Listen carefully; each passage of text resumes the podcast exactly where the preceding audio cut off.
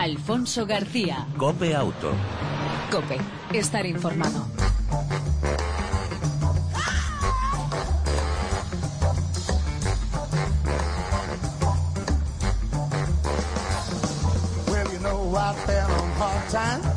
Hola, ¿qué tal? ¿Cómo estás? Bienvenido una semana más a este tiempo de radio que lleva por nombre Cope Auto. Ya lo sabes, un tiempo de radio dedicado al mundo de las dos y de las cuatro ruedas. Información, actualidad, opinión y entretenimiento en torno al mundo del eh, motor.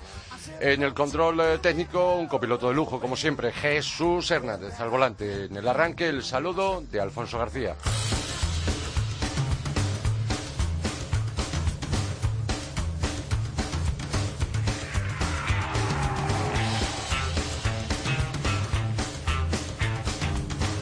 En este miércoles 18 de enero, en el que no se habla otra cosa en las redes sociales que del frío que hace, que es Siberia, y de una noticia en esta tarde muy curiosa, las redes también enloquecen ante la opción de un McLaren naranja. La escudería inglesa recupera este color para anunciar la presentación del MP432 y genera un aluvión de comentarios. Aquí parece que la cuestión es no estar contento con eh, el equipo, en este caso, de McLaren.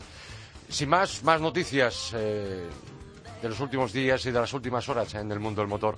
¿Cuánto cuesta de media asegurar uno de los coches más vendidos en España eh, durante el pasado 2016? Según un estudio de la revista Aseguranza junto con Rastreator, durante el pasado 2016 el coste medio, el precio medio de un seguro a terceros fue de 311 euros otro dato del estudio dice que el precio de los vehículos no está ligado directamente al coste de su seguro. Por ejemplo, el Golf, que es uno de los modelos más eh, caros y uno de los modelos más vendidos el año pasado, en concreto el quinto lugar, de entre los diez más vendidos en nuestro país, es menos costoso, 288 euros de media, que por ejemplo un Corsa o un Clio. Lo mismo pasa con su hermano el Polo, que es más barato que los que he mencionado anteriormente. El modelo más caro de asegurar entre los 10 coches más vendidos en España es el Renault Megane, con un coste medio de 325 euros. Realmente curioso.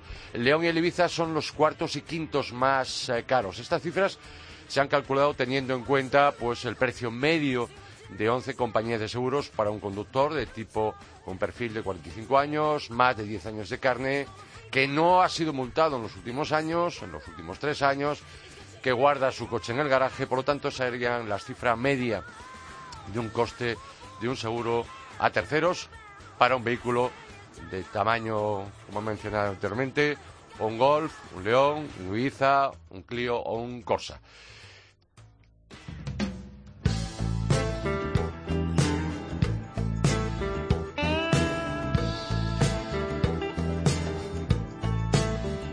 Aumentan, decía, aumentan las motos rechazadas en ETV por defectos de iluminación.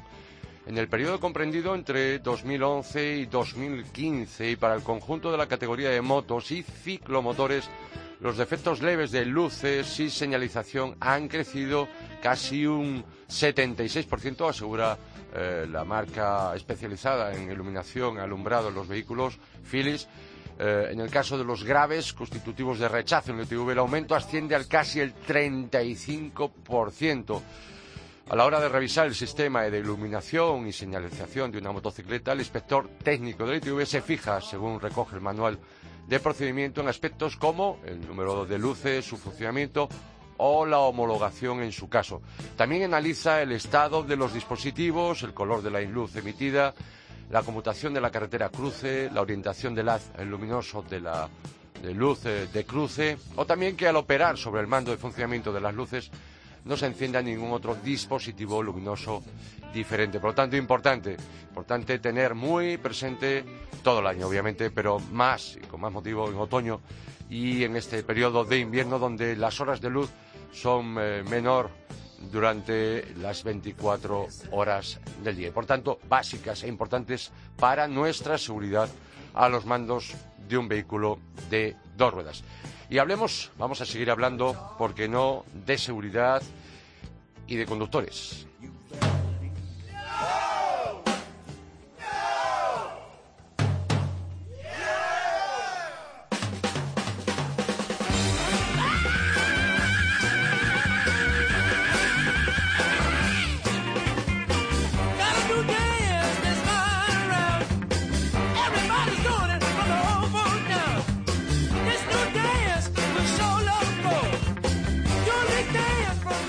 Hoy en Cope Auto tenemos que felicitar a una empresa eh, al servicio del automovilista durante medio siglo asesorando y defendiendo a los eh, conductores. Es el Comisariado Europeo del Automóvil.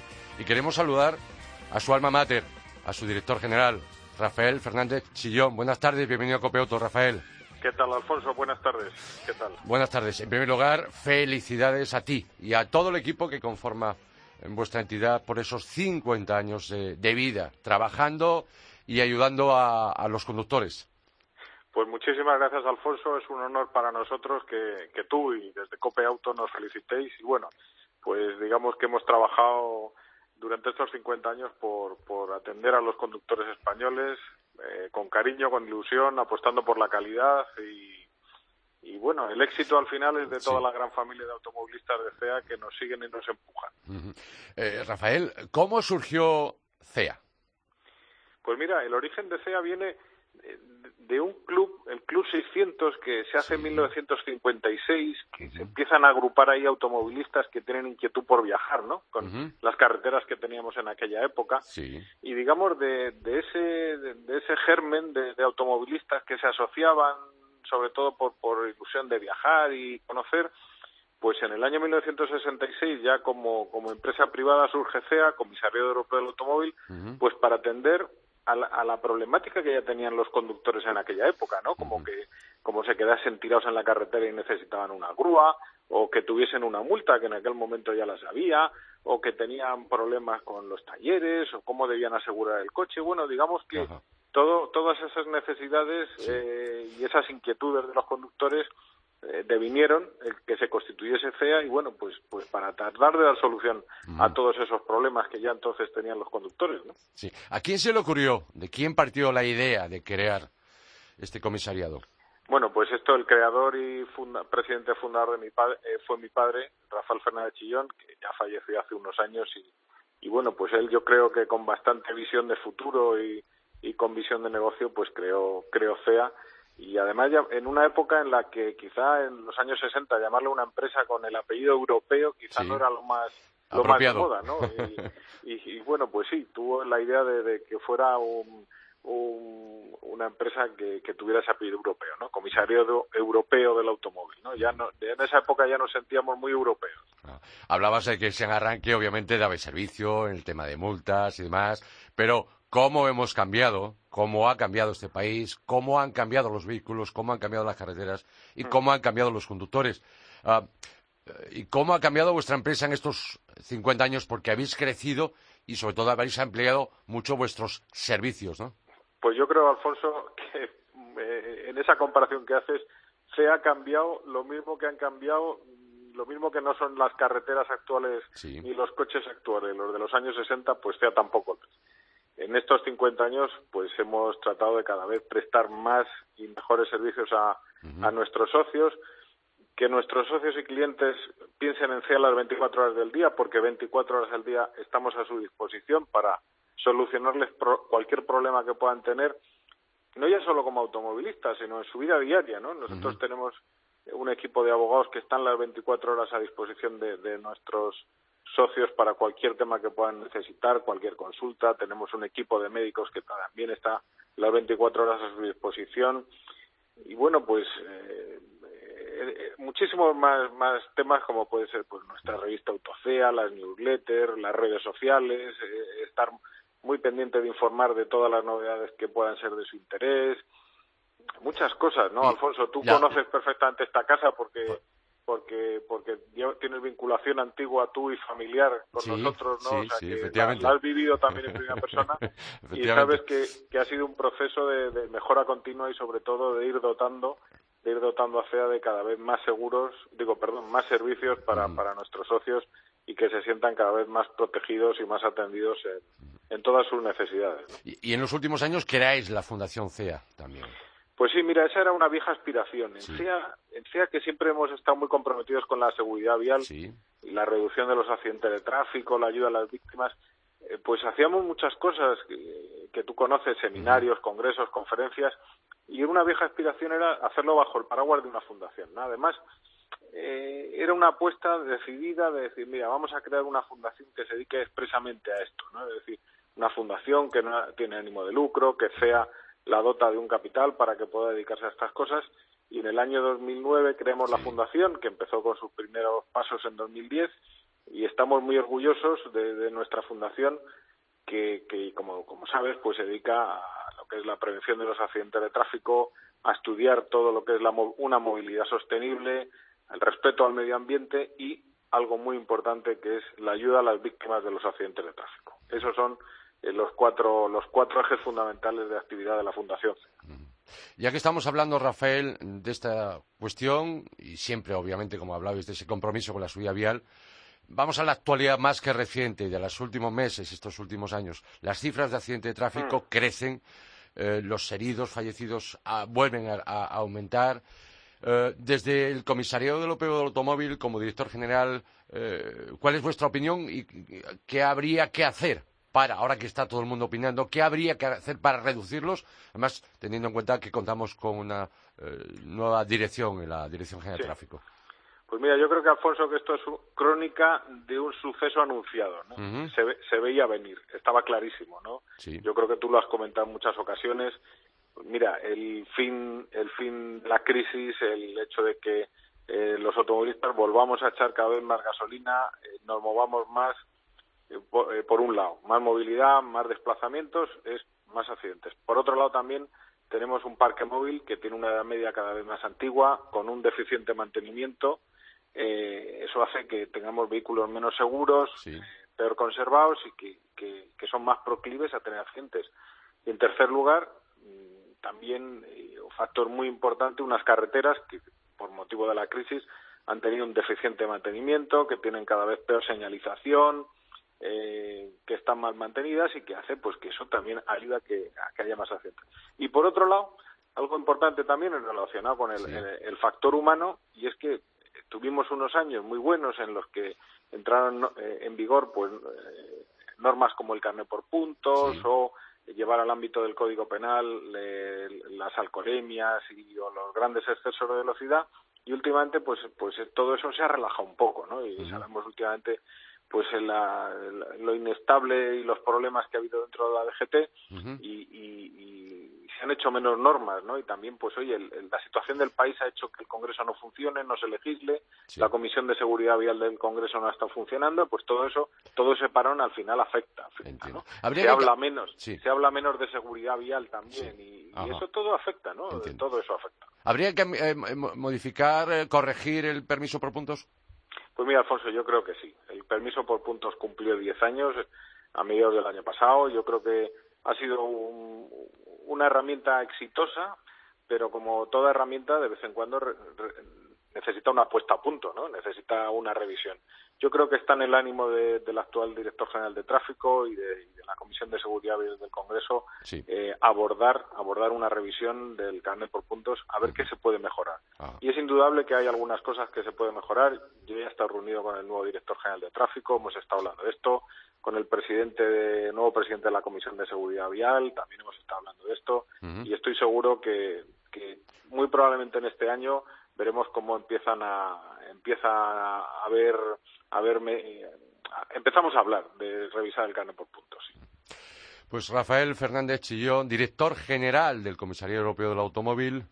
Gracias por atender la llamada de Copia Auto. Larga vida a vuestra entidad, a vuestra empresa y, por supuesto, estas felicidades desde Copia Auto a todo el equipo, al gran equipo que hace posible que llevéis eh, una década, eh, perdón, un medio siglo eh, de servicio de servicio al conductor, de servicio al automovilista y por la seguridad. Muchísimas gracias, Alfonso, a ti, eh, amigo, y muchísimas gracias a Cope Auto y a todos tus oyentes. Y esperemos seguirlo celebrando muchos más años, ¿eh? Ah, que así sea. Juntos. Venga. Un abrazo. Gracias. Un fuerte abrazo, Alfonso. Hasta luego, hasta luego. Alfonso García. Cope Auto. Cope. Estar informado.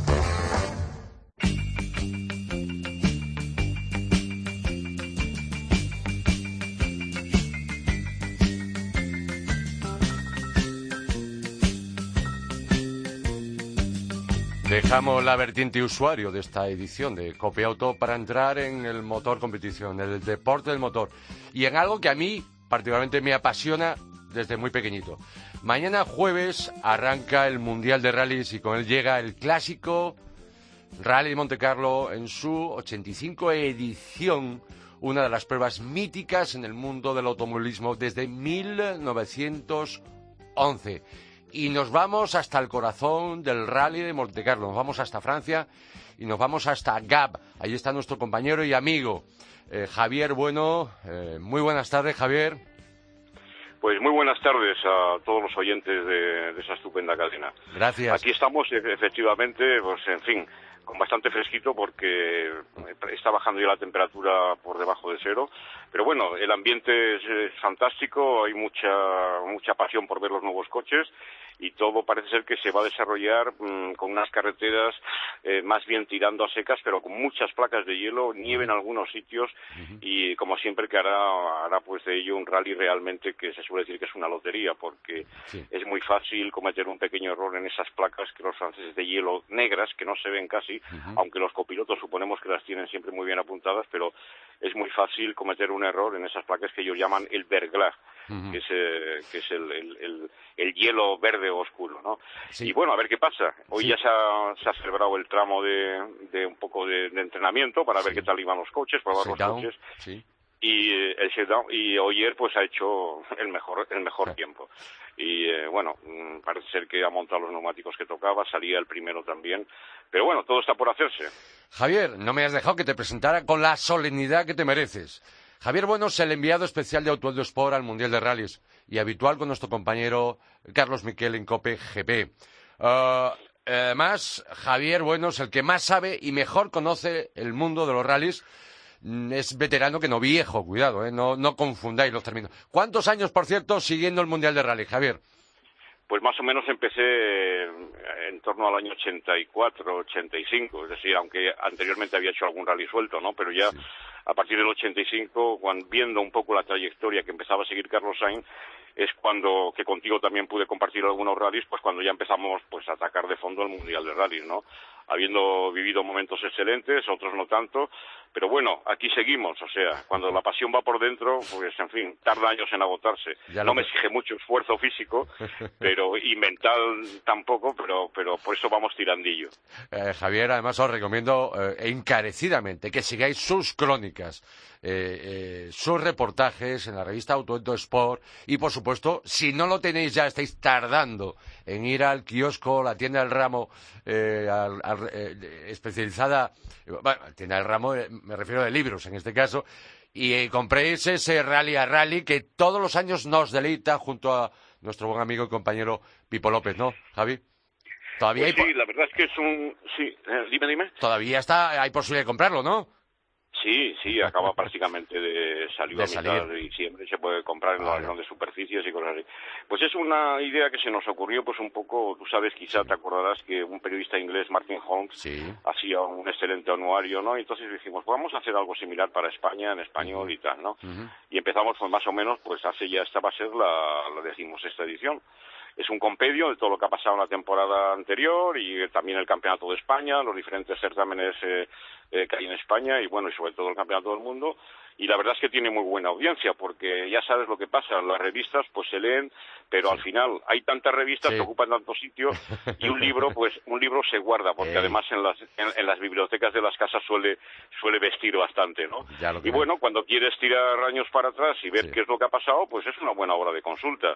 Y esa es nuestra intención al hacerlo cada año. Después el precio tampoco es muy alto, o sea que, que por eso te digo que, que a todo el aficionado que, que quiera, pues ahí, ahí está. Y si no, pues eh, viene siempre en la solapa, viene una dirección que se puede pedir directamente. Vale. Javier, otra cuestión. Eh, volvemos, a, arranca con este Rally Monte Carlo, eh, un Mundial de Rallys, un World Rally Car 2017 con novedades. ¿Cuáles serían, en síntesis, las novedades que trae este Mundial? Bueno, pues estos años atrás parece ser que se estaba agotando un poco ese hecho de, de, la espectacularidad de los coches, ¿no? Sí el propio Carlos Sainz decía que había que buscar coches un poco más potentes, eh, más eficaces en cuanto a suspensión, más eficaces en cuanto a aerodinámica.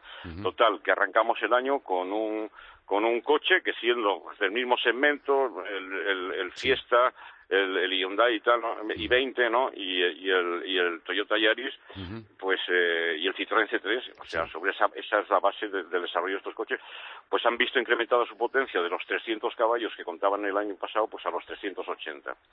¿Eso que va a exigir? Eso, pues, ya ha exigido un, un cambio total en los diseños de la geometría de suspensión, eh, un nuevo planteamiento en los sistemas de transmisión y sobre todo ha exigido muchísimo en la aerodinámica.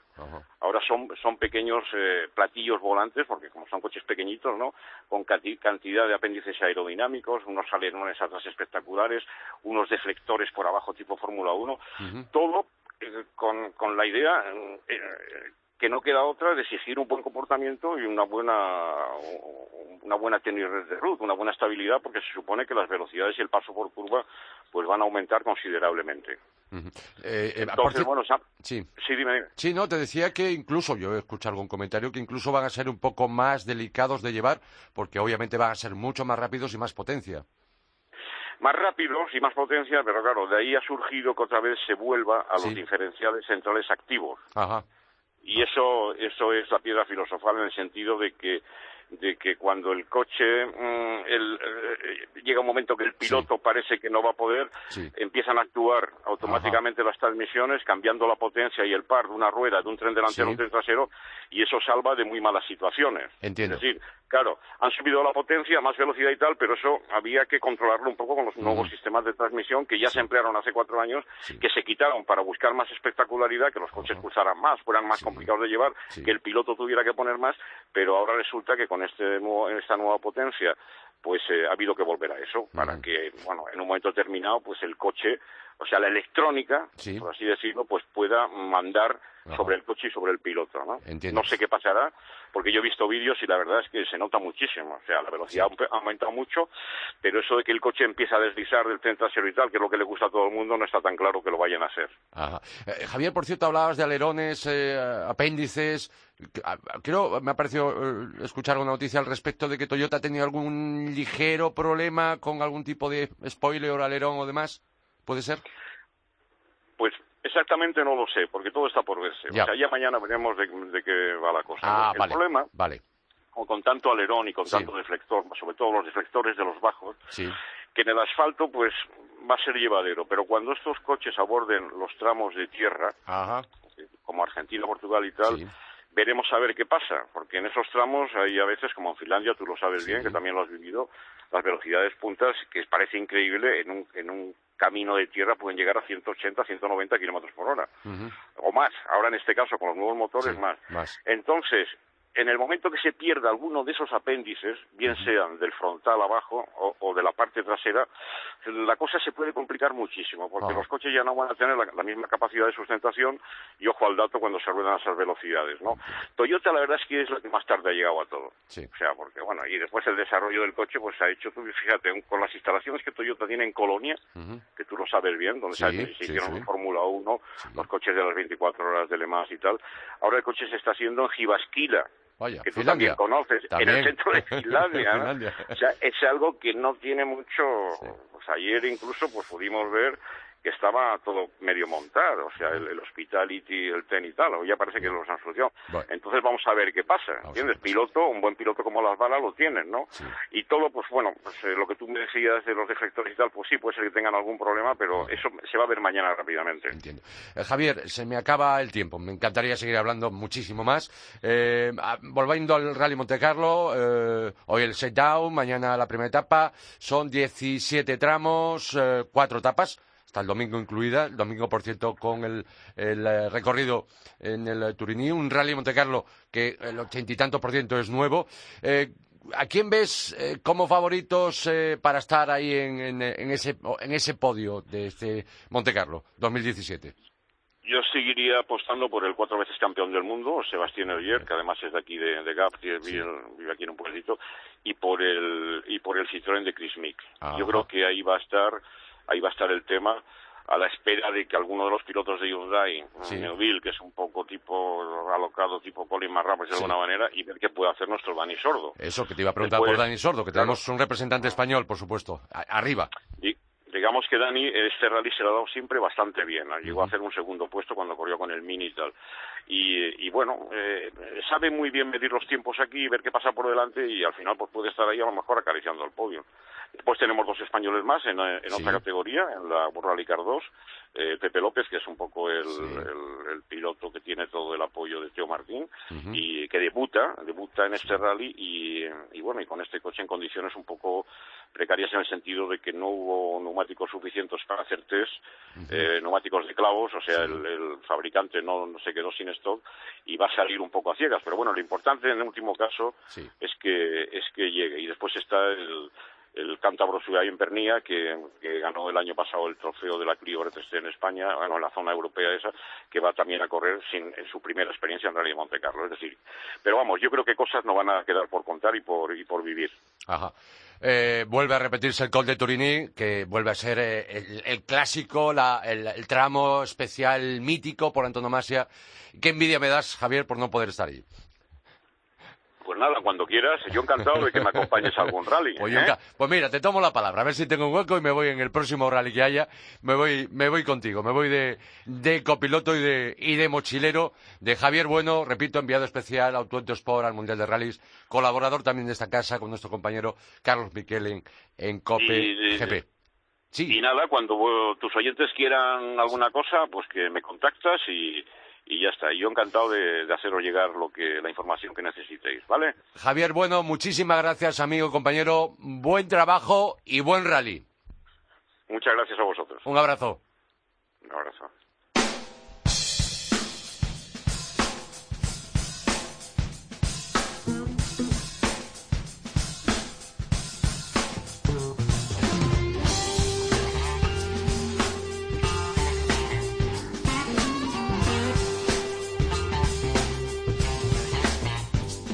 Salgo del modo nostálgico porque me ha traído muy buenos recuerdos de, aquella época que viví junto a, eh, al anterior invitado, a nuestro amigo, compañero Javier Bueno, cuando la época de Carlos Sainz, allá por los años 90, menuda, menuda, menuda, perdón, década prodigiosa para los rallies, aunque es verdad que hubo anteriores también fantásticas. Aquellas obviamente más noticiables, eh, con mayor relevancia por aquello de la presencia de Sainz y Moya. Dejamos el motor competición, entramos en la recta final, hablamos de las autonovedades en eh, Cope Auto. Hoy traemos dos en concreto, dos importantes. Una, Hyundai i30, ya está disponible en nuestro país la tercera generación del compacto coreano, que en principio solo se va a ofrecer con carrocerías de 3 y 5 puertas.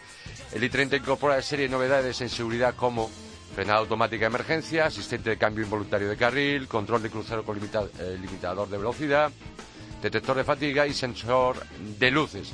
Además, desde la versión básica cuenta con aire acondicionado, llantas de 15 pulgadas, Bluetooth, volante multifunción y ordenador de a bordo.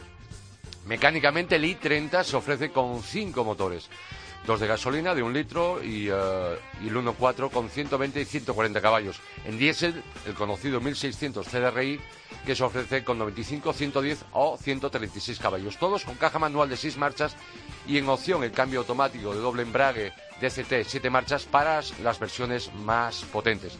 Los precios de tarifa del Hyundai 30 desde 17.100 euros el gasolina y desde 18.150 euros el diésel.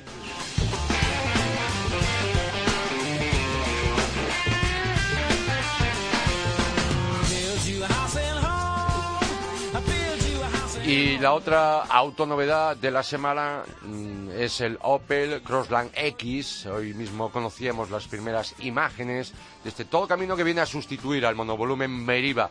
Modelo que se va a fabricar también en Figueruelas, en Zaragoza, desde aquí enhorabuena. El Crossland X es un poco más pequeño que el Mocha X, 16 centímetros más corto que el Astra, pero 10 centímetros más alto que este está en la categoría del Captur y del Yuke. Tendrá carrocería bitono, con un maletero notable, de lo mejor en su categoría. Se empezará a vender, eh, yo calculo que como pronto para el verano, con una oferta de cuatro motores, dos diésel, 1600, 110, 136 caballos, dos gasolina, uno turbo de 105 caballos y uno 4 turbo de 150. Entre los elementos de seguridad destaca la cámara trasera de 180 grados y la proyección de información del salpicadero, de la, información de velocidad, por ejemplo, en el parabrisas. Todavía no se conoce el precio del Opel Crossland X, pero estimamos que bueno, que esté en torno a sus eh, rivales. Por último, ya vamos a entrar en la Cope Prueba, en la edición de hoy de Cope Auto, la número 198.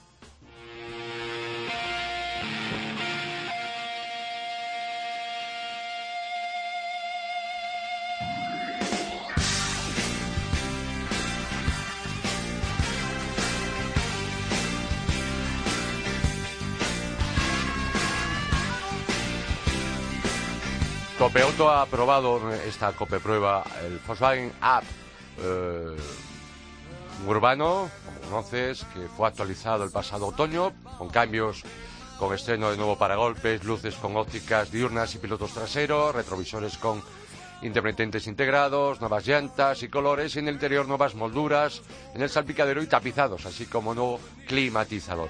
En conectividad, nuevo sistema multimedia que se basa en el uso de nuestro móvil con nueva consola central. Lo demás no cambia. Buen espacio para cuatro personas y un maletero de lo mejor de su categoría.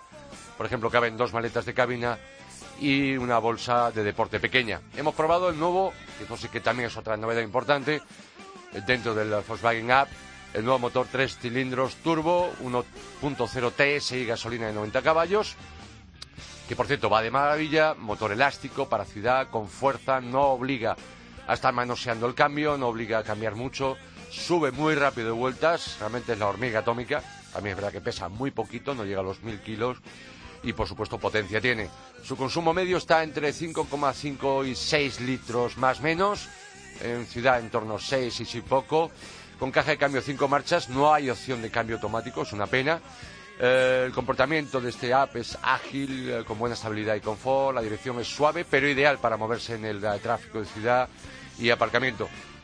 También es un modelo válido porque tiene potencia, fuerza para hacer cruceros realmente incluso por encima de, la, de lo legal. Y el app que hemos probado es el más potente y solo se ofrece con acabado alto, el High, que llaman en Volkswagen. Su precio tarifa es de 14.000 euros, con llanta de aleación, volante cuero, climatizador, asistente de aparcamiento, control crucero y un largo, largo etcétera. Sí es verdad que el precio de tarifa no es barato, pero con descuento se puede quedar aproximadamente en torno a los 12.000 euros. Sus rivales, más directos, sobre todo modelos que como este llaman y mucho la atención. Eh, sus rivales directos son el Smart Forfood y eh, el Renault Clio. Por ejemplo, hay muchos más, pero estos serían los principales, sobre todo por motores similares y por potencias parecidas. Y hasta aquí la COPE prueba de esta semana en Cope Auto al Volkswagen App con el motor 1.0 TSI de 90 caballos. Y nos tenemos que ir.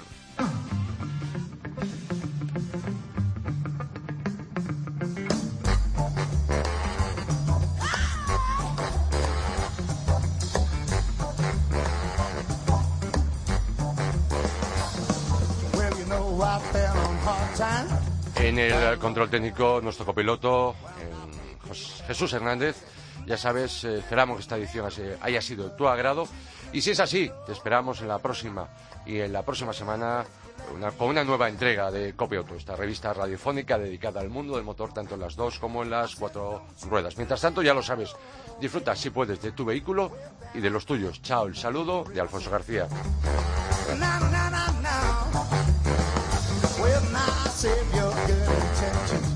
For somebody you can trust.